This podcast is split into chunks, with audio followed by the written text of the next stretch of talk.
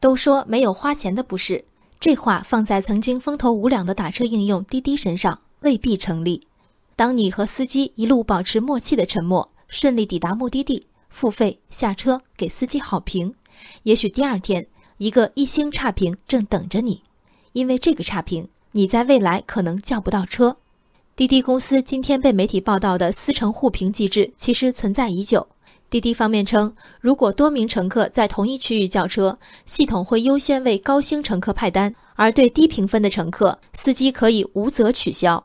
服务购买者和提供者在同一平台上互相匿名评价，形成小范围的信用环境，有问题吗？有。其中一个显见的不公平是，乘客不但看不到司机给自己的评分。多数人压根儿不知道这个评分的存在。报道中提及滴滴司机微信群里的一段吐槽：有司机称，一早起来还没开工，一开手机就看到有人给了他一星评价。司机看不出是哪位乘客给的差评，但激愤难当，就将前一天拉的二十三单乘客全都给了差评。另一王姓司机对此表示理解，称如果他收到差评，会回想曾与哪些乘客发生摩擦，例如制止对方吸烟。或者停车地点较远，让对方多走了几步路。筛选后，他也会给可能的乘客以差评。滴滴公司甚至直言，对乘客给出的短时间大量的差评，滴滴后台会自动拦截，并转由人工识别调查。但对司机给乘客的星级评价，目前还没有相关措施。若互评只是互评，对一个互联网平台的自我建设和良性运转多有裨益。当乘客打出差评，往往出于对司机的不满。而司机的差评则出于对差评的不满，互评沦为报复和泄愤的机制。司机靠抢单吃饭，靠高评分获得优先权，平台维护他们的每一根羽毛，合情合理。问题是，花钱的乘客信用就这么不值钱吗？简单揣度，司乘互评机制中启用同样的恶意评价拦截，技术上大概并不难，让乘客得到和司机的同等权利，至少能看到自己到底得了几星。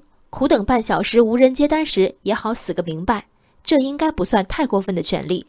再退一步要求，非要允许司机自由放飞的打分，后台是不是可以制定一个算法，多次出现同一理由的差评再采纳？